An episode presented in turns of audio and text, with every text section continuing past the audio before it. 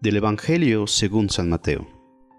En aquel tiempo, inmediatamente, después de la multiplicación de los panes, Jesús hizo que sus discípulos subieran a la barca y se dirigieran a la otra orilla, mientras él despedía a la gente.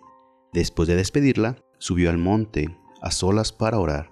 Llegada la noche, estaba él solo allí.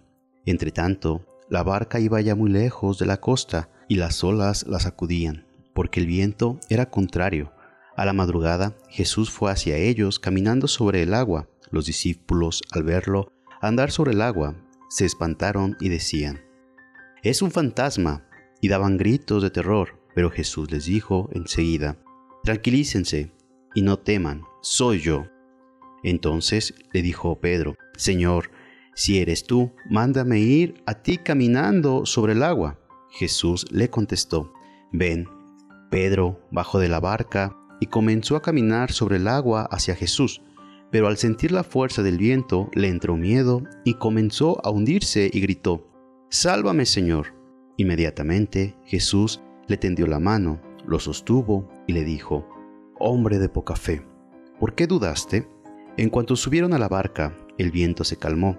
Los que estaban en la barca se postraron ante Jesús diciendo, Verdaderamente, tú eres el Hijo de Dios.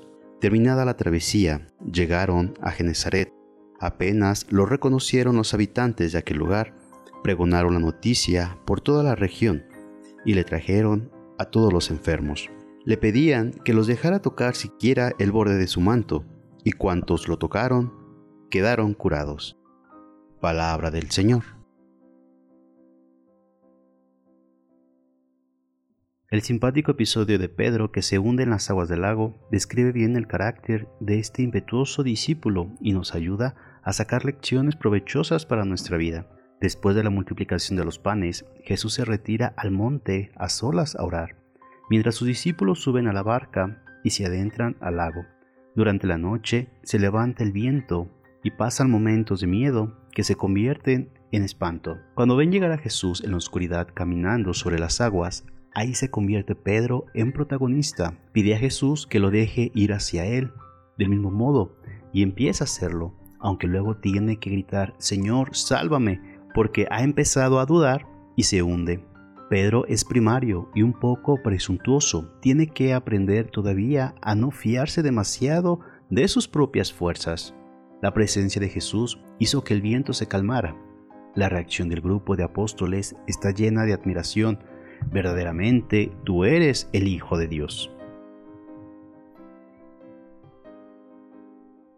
Ante todo, mirándonos al espejo de Jesús, aprendemos cómo compaginaba su trabajo misionero, intenso, generoso, con los momentos de retiro y oración.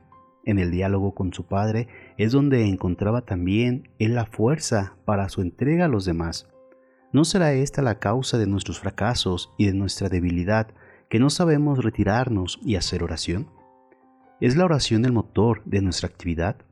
No se trata de refugiarnos en la oración para no trabajar, pero tampoco de refugiarnos en el trabajo y descuidar la oración, porque ambas cosas son necesarias en nuestra vida de cristianos y de apóstoles, para que nuestra actividad no solo sea humanamente honrada y hasta generosa, sino que lo sea en cristiano desde las motivaciones de Dios, la barca de los discípulos, sacudida por los vientos contrarios, se ve fácilmente como símbolo de la iglesia, agitada por los problemas internos y la oposición externa.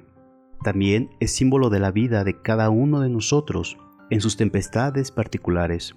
En ambos casos hay una diferencia decisiva. Sin Jesús en la barca todo parece hundirse. Cuando lo dejamos subir, el viento se calma en los momentos peores tendremos que recordar la respuesta de Jesús, tranquilícense y no teman, soy yo, y confiar en Él. Y que la bendición de Dios Todopoderoso, Padre, Hijo y Espíritu Santo, desciendan sobre ti, tu familia, y te acompañe para siempre. Amén. Si te gustó esta reflexión, te invito a suscribirte al canal, darle clic a la campanita y compartirlo para que más escuchen y mediten la palabra de Dios.